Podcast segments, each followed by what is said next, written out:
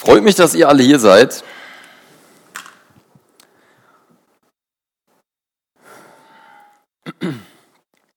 Herr, in mir ist es finster, aber bei dir ist das Licht.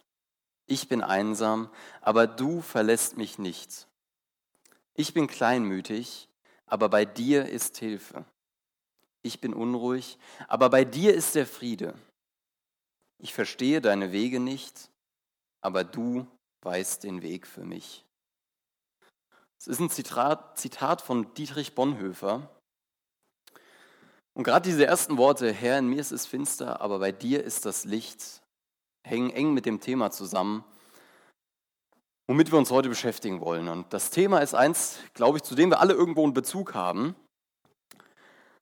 Und ich glaube, oft verstehen wir Dinge nicht so gut, und oft können wir Dinge nicht so gut wertschätzen, solange wir sie haben. Und genauso ist es, glaube ich, mit dem Thema Licht. Wenn es hier so dunkel ist und ich so einsam in der Dunkelheit hier vorne stehe, dann lernen wir so Scheinwerfer ganz neu zu schätzen. Und dann lernen wir Deckenbeleuchtung ganz neu zu schätzen. War nicht so geplant, aber ist auch gut. Ähm, und Licht ist ja was, ihr könnt es gerne wieder anmachen. Äh, und Licht ist ja was, du meine Güte, das in unserem Alltag sehr relevant ist und was in unserem Alltag auch sehr oft vorkommt. Ob das jetzt die Sonne ist, tagsüber, die Deckenbeleuchtung hier im Saal oder dein Handy-Display, wenn du abends nochmal aufs Handy guckst und deine Wecker einstellst. Aber Licht ist auf jeden Fall allgegenwärtig, oder?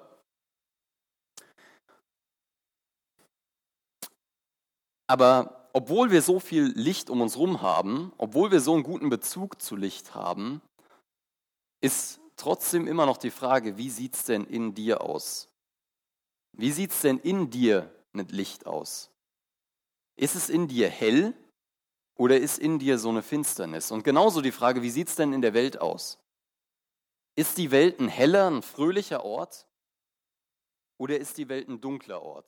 Ist die Welt ein Ort der Finsternis?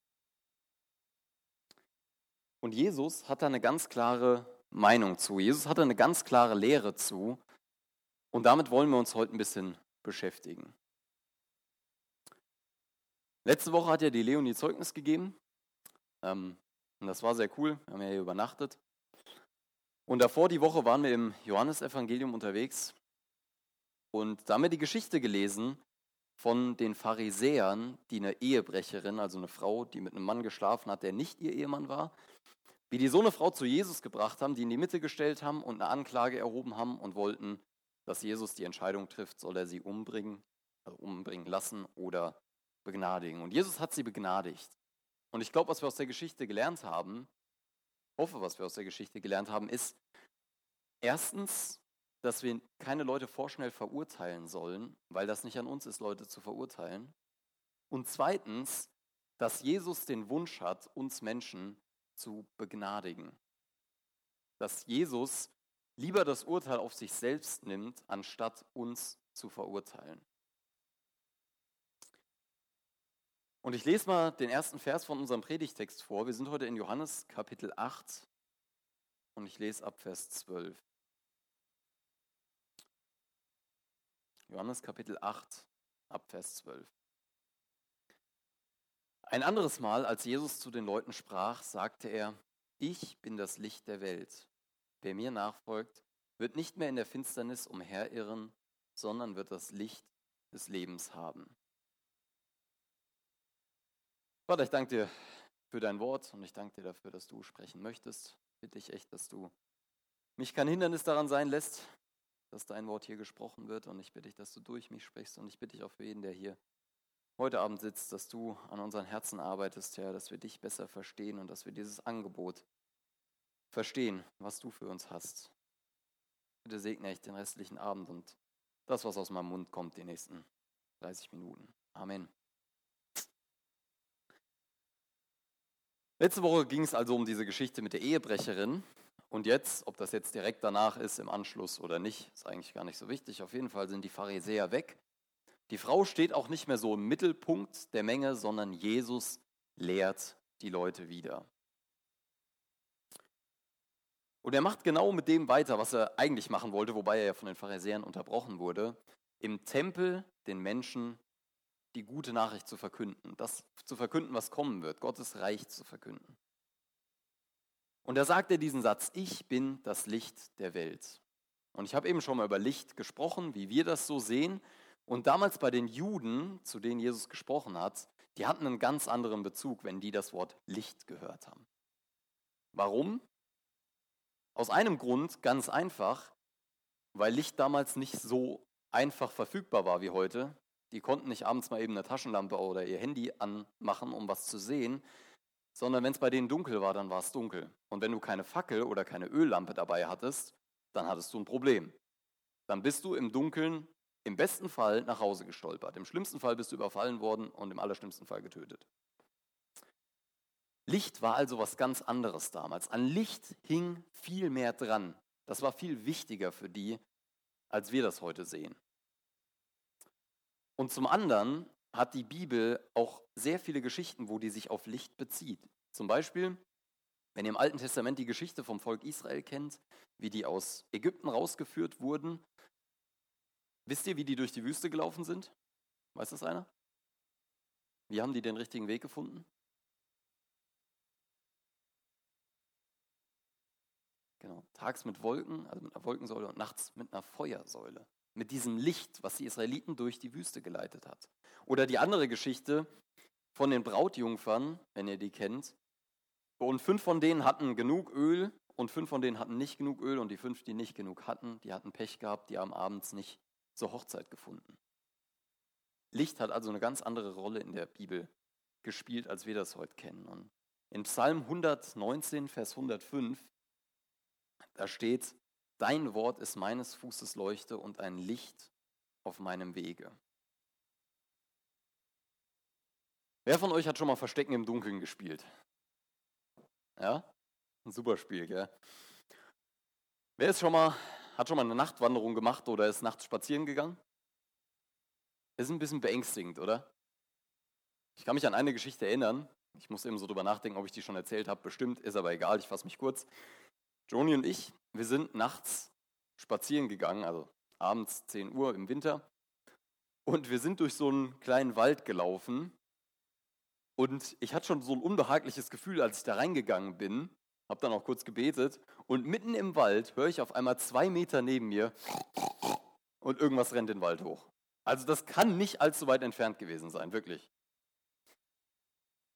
Und äh, Sagen und Mythen behaupten, dass mein Herz eine halbe Stunde später immer noch geklopft hat, wie als hätte ich gerade sonst was erlebt. Wenn wir im Dunkeln unterwegs sind, dann haben wir entweder Angst oder zumindest sind wir verunsichert, oder? Dunkelheit ist nichts Positives für uns. Und genau bei diesem Gedanken setzt Jesus an, als er hier sagt, ich bin das Licht der Welt. Weil was Jesus damit sagt, ist, in der Welt ist Dunkelheit. In der Welt ist Dunkelheit. Wenn ihr mal so über die letzten drei Jahre nachdenkt, ich weiß nicht, wie viel ihr mitbekommen habt, aber in mir ist das schon sehr hängen geblieben. Da gab es Corona, da gab es einen Krieg. Man hat gedacht, nach Corona ist jetzt Pause und dann fängt direkt ein Krieg in Europa an. Dann gab es eine Energiekrise, habt ihr vielleicht von euren Eltern mitbekommen. Dann gab es eine Inflation, gibt es immer noch eine Inflation, das Geld ist immer weniger wert. Und das sind alles Krisen. Das ist alles Teil dieser Dunkelheit, die in der Welt ist. Und als wäre das nicht schon genug, haben wir alle noch unsere eigenen Krisen.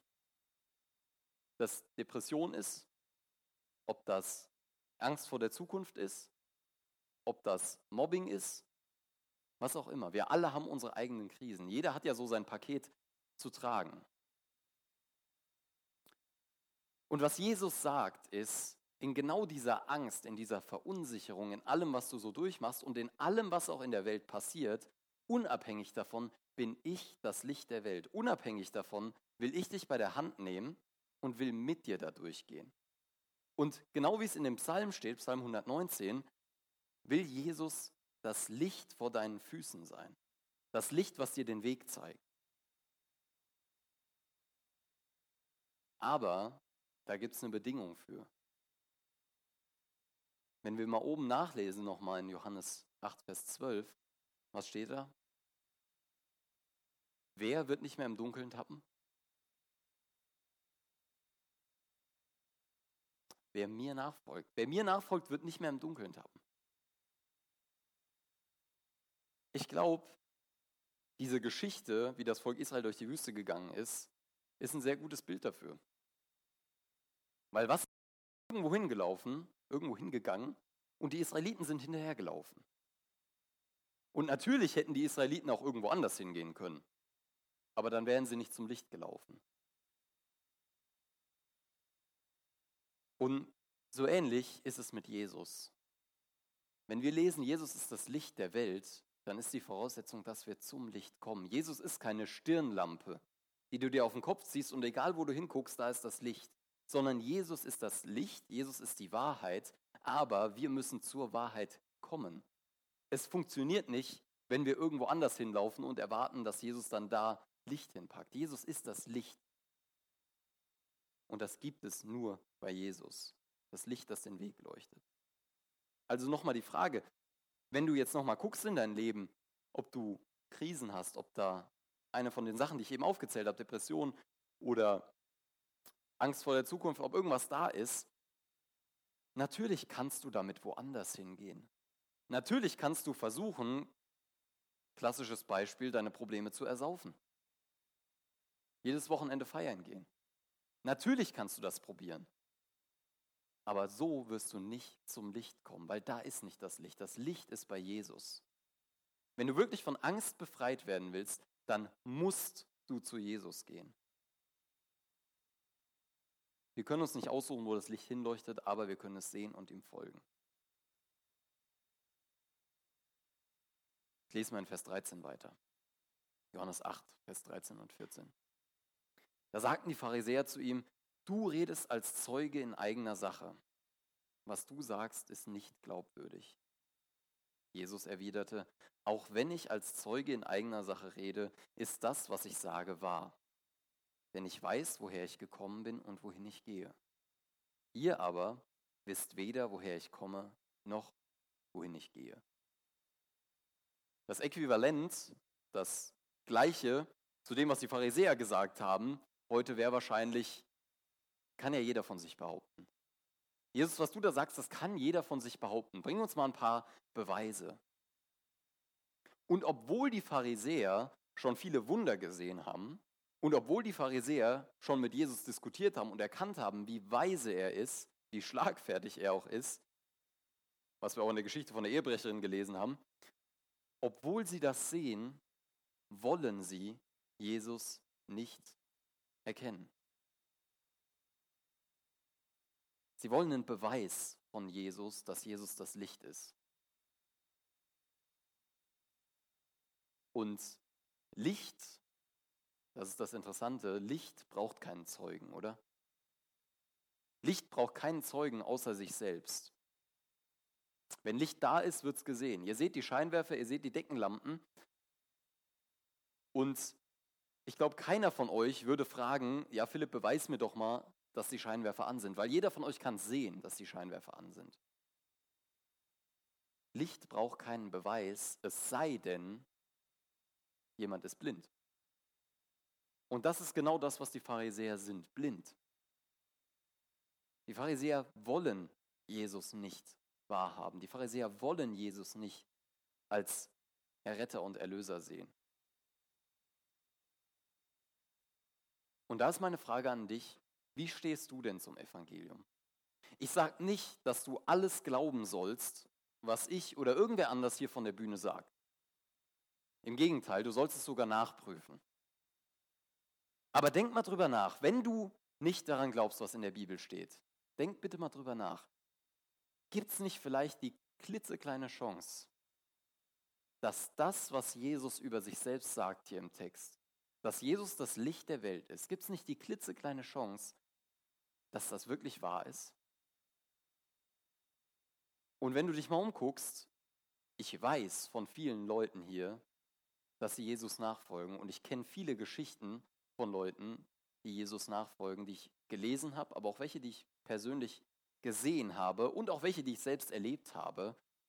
Und es gibt Zeugen für das, was hier steht. Es gibt jetzt aktuell hier in diesem Raum Zeugen dafür, dass Jesus das Licht der Welt ist, dass Jesus das Licht ist, was in die Dunkelheit scheint.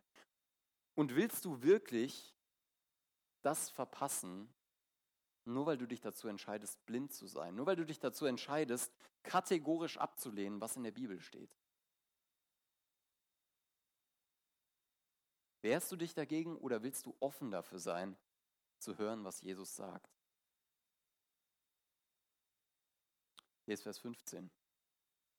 Ihr urteilt nach menschlichen Maßstäben, ich urteile über niemanden.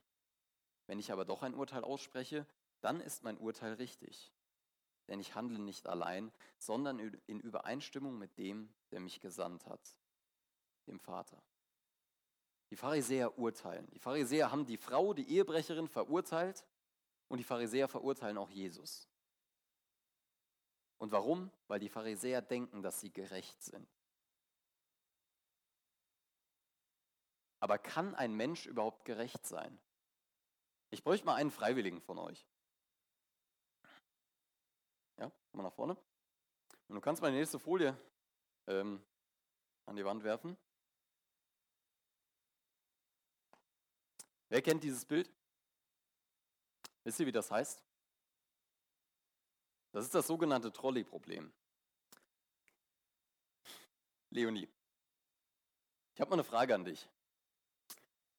Du siehst den Trolley, der wird gerade ausfahren und wird fünf unschuldige Menschen überfahren. Wenn du den Hebel da ziehst, wird der Trolley umgeleitet und er wird nur eine Person überfahren, aber du bist daran schuld. Was machst du? Okay. Leonie, bleib kurz hier. Fünf unschuldige Menschen sind auf der Gleise und der Trolley wird die überfahren, wenn du nichts machst. Und auf der einzelnen, die einzelne Person ist deine Mutter. Was machst du? Du müsstest trotzdem den Hebel ziehen? Ja? Dieses Beispiel ist eigentlich dafür gedacht, um ein moralisches Dilemma zu verdeutlichen. Ich kann euch mal die psychologische richtige Antwort, du kannst dich wieder setzen, danke, die psychologisch richtige Antwort auf dieses Beispiel geben. Und die richtige Antwort ist, es gibt keine richtige Antwort. Es gibt die Diskussion, wenn es ein Flugzeug gibt, wie damals beim World Trade Center, wo 300 Leute drin sitzen und Terroristen haben das gekapert und das fliegt irgendwo hin und die Terroristen drohen an, die fliegen irgendwo rein und das Militär ist schon in der Luft, soll das Militär das Flugzeug abschießen oder nicht? Es gibt keine richtige Lösung. Warum? Selbst wenn nur eine Person, die nicht daran beteiligt ist, stirbt, sind Menschenleben niemals gegeneinander aufwiegbar. Also nochmal die Frage, kann ein Mensch überhaupt gerecht sein? Kann ein Mensch überhaupt gerecht entscheiden? Wir leben in genau dieser Welt, wo es genau solche Entscheidungen manchmal gibt, wo es kein richtig für uns gibt. Und deshalb können wir nicht gerecht entscheiden. Nicht immer. Die Gerechtigkeit ist nicht in den Menschen. Und Jesus sagt hier, ich urteile nicht und sagt dann im nächsten Vers, wenn ich aber doch ein Urteil ausspreche, dann ist mein Urteil richtig. Jesus ist nicht auf die Erde gekommen, um die Menschen zu verurteilen, sondern Jesus ist auf die Erde gekommen, um die Menschen zu retten, um die Menschen zu begnadigen. Und Gottes Wort spricht davon, dass wir Menschen nicht verurteilen sollen, sondern dass wir das Gericht Gott überlassen sollen. In Römer 12, Vers 19, da steht, Recht euch nicht selbst, liebe Freunde, sondern überlasst die Rache dem Zorn Gottes. Denn es heißt in der Schrift, das Unrecht zu rächen ist meine Sache, sagt der Herr. Ich werde Vergeltung üben. Gott richtet gerecht und wir nicht. Punkt. Aber wir können uns sicher sein, wie wir aus dem Vers auch gerade gelesen haben, dass es ein Gericht geben wird. Es gibt ein Gericht für denjenigen, der dir Unrecht getan hat. Und das Gericht hat Gott in der Hand. Aber es gibt auch ein Gericht für dich, der du jemand anderem Unrecht getan hast. Entweder das gerechte Gericht an den Menschen als Folge seiner Schuld oder das gerechte, das vollkommen gerechte Gericht an Jesus, der für den Menschen gestorben ist.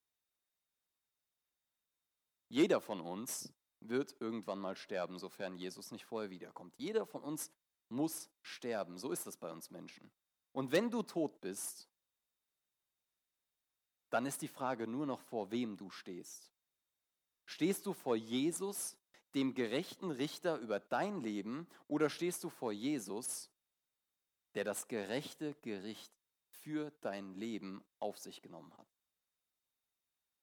Gott ist gerecht. Wir können nicht sagen, Gott ist einfach nur gnädig. Gott ist gerecht. Gott ist vollkommen gnädig und vollkommen gerecht. Aber seine Gnade besteht darin, dass er das vollkommene Recht auf sich genommen hat. Also vor wem stehst du, wenn du irgendwann mal stirbst? In eurem Gesetz heißt es, Johannes 8, Vers 17, wenn zwei Zeugen in ihrer Aussage übereinstimmen, ist das, was sie sagen, glaubwürdig. So ist es auch hier. Ich bin mein eigener Zeuge und mein Vater, der mich gesandt hat, ist ebenfalls mein Zeuge. Jetzt kommt Jesus wieder zurück zu dieser Zeugengeschichte, die wir schon bei der Ehebrecherin gehört haben. Und ich weiß nicht, ob ihr euch noch an den Vers erinnern könnt, in 5. Mose 19, Vers 15. Da steht beschrieben, ist ein Gesetz an die Israeliten, dass wenn Unrecht getan wurde, dann soll das von einem oder von zwei, äh, von zwei oder von drei Zeugen bestätigt werden. Ein Zeuge reicht nicht aus. Und die Pharisäer haben Jesus nach einem Zeugen gefragt und Jesus hat ihnen erstmal klar gemacht, hey, ich brauche überhaupt keinen Zeugen. Und jetzt sagt er, sein Vater ist auch noch sein Zeuge, trotzdem. Und ich habe einen interessanten Kommentar dazu gelesen. Und zwar hat der Kommentator Jesus mit einem Botschafter verglichen. Ein Botschafter ist ja eine Person, die zu anderen, in andere Länder reist unter anderem und da das Land vertritt, wo es herkommt. Und Jesus ist der Botschafter Gottes auf der Erde und ein Botschafter, der hat ja nicht immer einen bei sich und er geht dann zum Präsidenten von dem Land und sagt, hallo, ich bin der Botschafter. Und dann sagt er neben ihm, ja, das ist der Botschafter. Das gibt's nicht. Jesus war Gottes Sohn. Und das, was Jesus durch Gott getan hat auf der Erde, diese Vollmacht, die Gott, der Vater, Jesus gegeben hat, die waren Beweis dafür, dass Jesus wirklich Gottes Sohn ist. Die war der zweite Beweis nach Jesus selbst, dass Jesus wirklich Gottes Sohn ist. Und das ist ja auch, worum es im Johannesevangelium geht. Das Johannesevangelium ist ja das Evangelium, das bezeugen soll, dass Jesus eben nicht nur ein guter Mensch war oder so, sondern dass Jesus der Sohn Gottes war. Und warum? Das lesen wir in Johannes 3, Vers 16, das ist den zweiten Teil damit jeder, der an ihn glaubt, nicht verloren geht, sondern das ewige Leben hat. Das ist das Ziel vom Johannesbrief. Das Ziel vom Johannesbrief ist es, Leute restlos davon zu überzeugen, dass Jesus der Messias ist, dass Jesus wirklich Gottes Sohn ist und dass das Bedeutung für dein Leben hat. Dass dir das nicht egal sein kann, nicht egal sein darf. Vers 19 und Vers 20. Wo ist denn dein Vater? fragten sie. Jesus entgegnete, ihr kennt weder mich noch meinen Vater. Würdet ihr mich kennen, dann würdet ihr auch meinen Vater kennen. Jesus lehrte im Tempel in der Nähe des Kastens für die Geldopfer, als er diese Dinge sagte, aber niemand nahm ihn fest, denn seine Zeit war noch nicht gekommen. Wo ist dein Vater? Jesus hat ja gerade über seinen Vater gesprochen, er meinte Gott und die Pharisäer fragen jetzt, wo ist dein Vater? Und wir können davon ausgehen, dass das eine provokante Frage war. Weil die Umstände, ihr kennt ja alle die Weihnachtsgeschichte, die Umstände, unter denen Jesus geboren wurde, waren ja alles andere als normal. Jesu Mutter hatte nie mit einem Mann geschlafen, bevor sie Jesus bekommen hat, bevor sie Jesus geboren hat. Und vielleicht haben Gerüchte die Runde gemacht, dass Jesus eben nicht eine Jungfrauengeburt war, sondern ein uneheliches Kind. Und das ging damals gar nicht. Und das wollten eventuell wahrscheinlich die Pharisäer mit dieser Frage provozieren. Wer ist denn überhaupt dein Vater?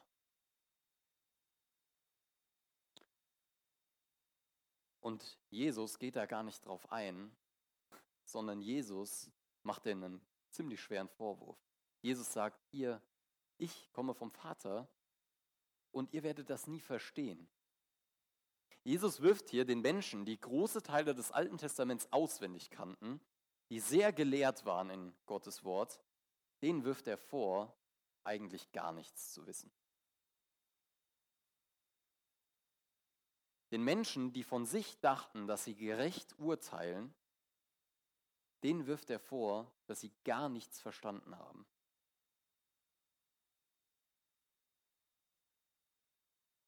Ich weiß nicht, ob du in einem christlichen Elternhaus aufgewachsen bist, so wie ich. Ich habe mich äh, gestern, haben uns darüber unterhalten, dass man froh darüber sein kann, wenn man in einem christlichen Elternhaus aufgewachsen ist. Ich bin da auch sehr dankbar für. Hat mir wahrscheinlich eine Menge erspart in meinem Leben, aber wenn du in einem christlichen Elternhaus aufgewachsen bist, dann habe ich die Frage an dich. Vielleicht kennst du die ganzen Geschichten aus dem Kindergottesdienst, vielleicht kennst du viele Verse auswendig und vielleicht hast du schon viele Geschichten gehört, aber kennst du Gott? Hast du verstanden, was Jesus von dir möchte? Hast du verstanden, was Jesus dir anbietet? Kennst du Geschichten über Jesus oder kennst du Jesus? Das ist ein gewaltiger Unterschied. Glaubst du daran, dass Jesus am Kreuz für Schuld gestorben ist oder glaubst du daran, dass Jesus am Kreuz für deine Schuld gestorben ist? Regiert Jesus in deinem Leben? Glaubst du, und hier will ich nochmal auf den Anfang zurückkommen, glaubst du, dass Jesus Christus nicht nur in der Lage dazu ist, die ganze Dunkelheit aus der Welt und aus deinem Leben rauszunehmen, sondern dass es auch getan hat? Glaubst du, dass das möglich ist und hast du das für dich in Anspruch genommen? Ist Jesus deines Fußes Leuchte und das Licht auf deinem Wege? Ganz konkret nochmal die Frage, lebst du mit Jesus? Siehst du das in deinem Leben? Die Welt ist kaputt, die Welt ist dunkel und die Welt ist ungerecht.